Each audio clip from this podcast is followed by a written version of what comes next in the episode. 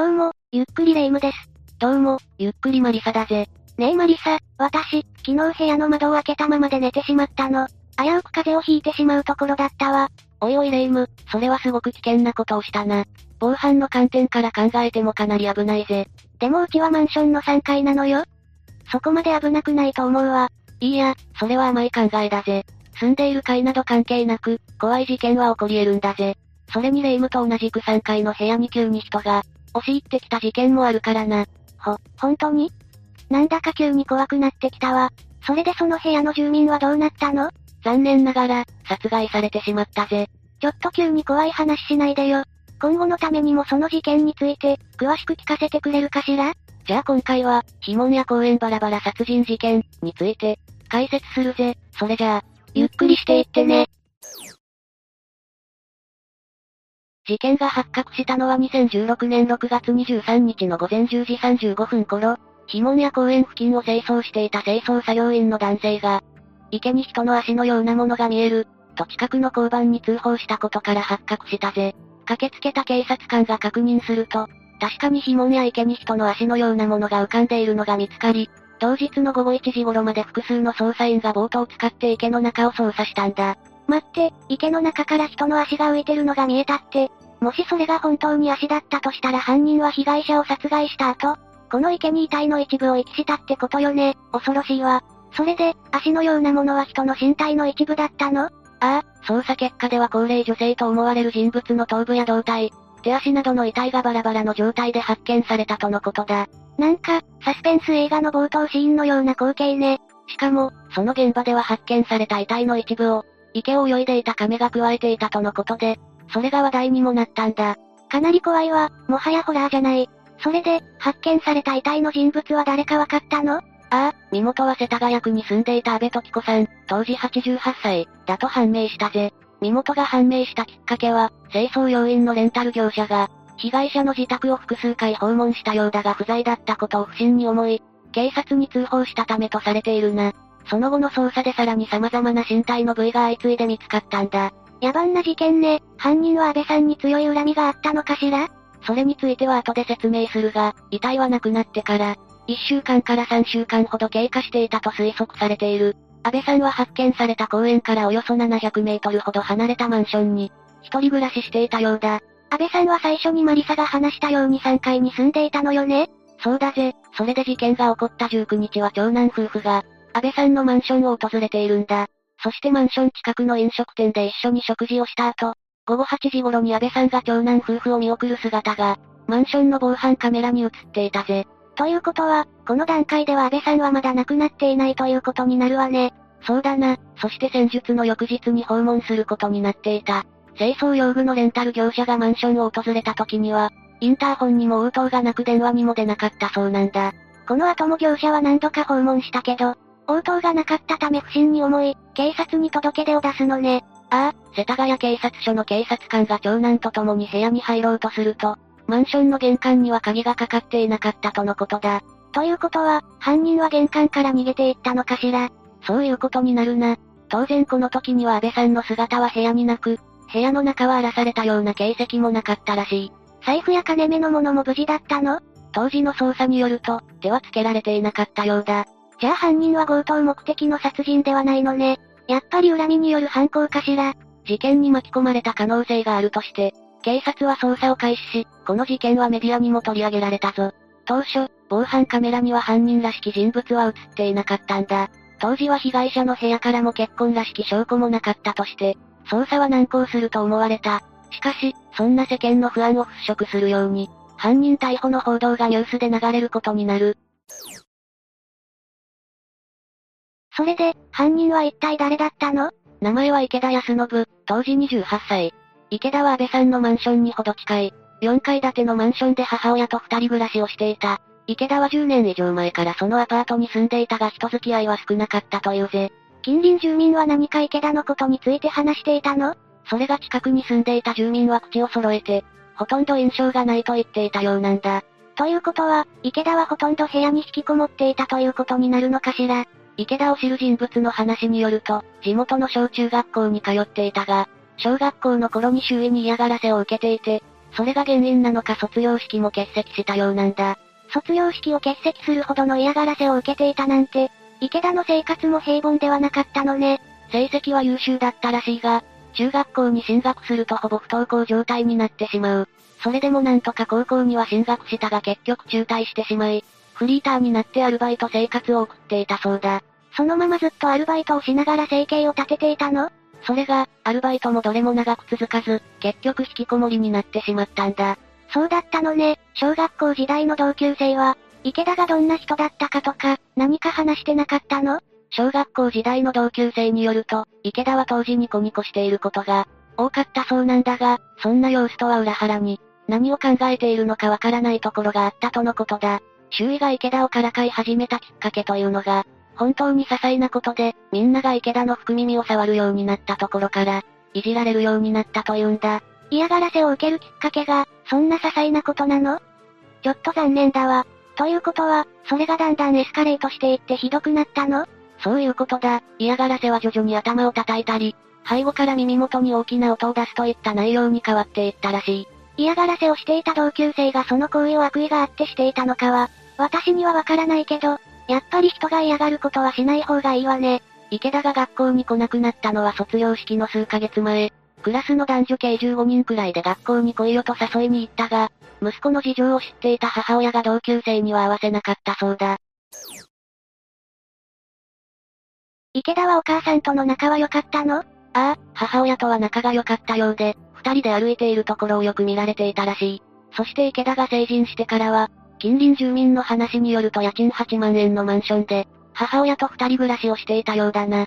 そうなのね。ちなみにお父さんはいなかったのかしら？父親については残念ながら詳しい情報はなかったんだ。おそらく離婚したのかもしれないな。それは残念ね。池田が昼間からジャージなどのラフな格好で、外で歩いている姿を見ている人はいたが、何をしにどこへ向かっているかなどは誰もわからなかったようだな。さっきも母親と二人で歩いていると話したが、親子で買い物に出かける姿も見ていた人がいて、おとなしそうな感じの印象は持たれていたとのことだ。一応確認だけど、目立った人付き合いはなかったのよね？ああ、人付き合いは全くと言ってもいいほどなかったらしい。じゃあどうして安倍さんを襲うなんてしたのかしら？余計にわからないわ。現場に証拠がなくて、安倍さんとの面識がないのなら、犯人だと断定されるまでに時間がかかったと思うんだけど、警察が池田を逮捕するのにはどれくらい時間がかかったの？それが、警察はすぐに池田を逮捕することができたそうだぜ。え、そうなの？現場に動かぬ証拠が残っていたとか？実は、警察は最初から容疑者の特定はできていたようなんだ。それどういうこと？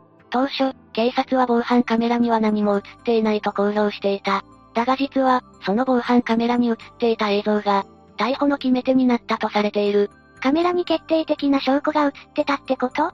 そういうことになるな。でも、何も映ってないって言っていたのよね？最初はな。証拠が映っていたのにどうしてそんなことを言ったの？これには理由があって、警察は証拠が完全に揃うまでの間に、犯人が自決したり、突然どこかに逃亡したりするのを防ぐためだったと話しているぜ。ということは、警察は故意に証拠がないふりをしていたのね。ああ、証拠が全くないと公表することで犯人を油断させて、その裏で決定的な証拠をいくつも積み上げていたんだ。それで池田が油断していたかどうかはわからないが、無事逮捕することができたと思われる。それなら他の事件もあまりむやみに証拠のこととか、報道しない方がいいかもしれないわね。そうだな。証拠を固めて逮捕するに至ったわけだが、警察は逮捕時、池田の顔を隠すことはしなかった。え？それどういうこと？レイムはニュースで事件について報道が流れるとき、犯人が車に乗せられて警察に連行されているシーンを見ることはないか？そのシーンなら何度か見たことあるわ。カメラや人の目からそらすように下を向いたり、服などの布で顔を覆ったりしてるわよね。あれは、警察の指示によるものだってことは知ってたか？え？そうだったの。顔がテレビに映るのが嫌で犯人が自分の意思で隠してたんじゃないの？実は違うんだぜ。あれは警察の指示によって隠しているんだ。どうして警察は隠すように促してるの？それはな、逮捕時は、まだ確固たる証拠が見つかっていないことが多いんだ。現場から指紋が見つかったとか、誰か別の人の証言なんかで逮捕されることはあるが証拠としては、まだ弱い場合が多く、新たなアリバイが見つかって、容疑者が実は犯人じゃなかった時、その人の名誉が傷つくからな。そういうことだったのね。それじゃあニュースで流れる連行時の映像は、まだ犯人だという確信が持てていない状態だったのね。そういうことだ。連行された後、取り調べで自ら自白するか、物的証拠が見つかるかで初めて犯人が確定するんだ。全然知らなかったわ。あれは自分の意思で隠してるわけじゃなかったのね。ところでどうしてそんな話をしたの？ああ、それはこの事件が報道で流れた時、犯人である池田が連行時に顔を隠されていなかったからだ。警察は池田を逮捕した時、すでに彼が犯人だという確信があったんだろう。だから顔を隠すよう指示する必要がなかったんだ。そっか、罪を犯した人には名誉も社会的不利益もないものね。そういうことだな。ところで、池田はどこでどうやって安倍さんを殺害したのかしら？ニュース番組の報道によると、まず池田は安倍さんが住んでいた、マンションの裏から2階のベランダによじ登ったんだ。急に2階のベランダから人の顔が見えたらめちゃくちゃ怖いわね。しかし、2階の住民の部屋は全て鍵がかかっていたため、3階によじ登り、空いていた安倍さんの窓から部屋に侵入し、彼女と鉢合わせしたとされている。それで、マリサはさっき3階だからって油断できないって言ったわけね。その通りだぜ。鉢合わせする前の午後9時前頃には、安倍さんの長男夫婦がこの部屋に滞在していたんだが、池田が侵入した時には長男夫婦はおらず、安倍さん一人だけだったんだ。池田は安倍さんのマンションの部屋で彼女を殺害し、浴室で遺体をバラバラに切断、翌日に再び侵入して、リュックに遺体を詰め込んでマンションを出たそうだ。人一人の遺体が入るリュックって、一体どんな大きさだったのかしらね。池田は夜中に碑文や公園にある池に、バラバラにした安倍さんの遺体を遺棄したが、付近の防犯カメラには黒いリュックサックを背負った、池田が映っていたことが確認されている。ちゃんとがっつり池田の姿は映っていたのね。さらに、警察の捜査では安倍さんのベランダから池田の靴跡が、部屋からは指紋が検出されていたとのことで、証拠は十分と言っていいほど残っていたんだ。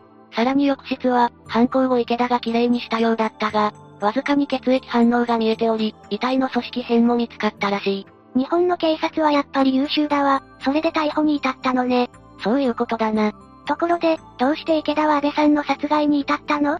池田の証言によると、最初は金銭目的ではなかったと証言していたとのことだ。しかし、後に金銭目的だったと証言を変更しているんだ。金銭目的だったということは、安倍さんの部屋から、いくらかお金がなくなっていたってことになるわね。ああ、だが安倍さんの部屋にあった財布から、現金やカードなどは抜き取られてなかった。しかし別の場所に保管されていた現金を池田は盗んでおり、後に分かったことだが池田の銀行口座のお金が増えていたんだ。でも、金銭目的ならどうして財布からお金を取らなかったのかしら？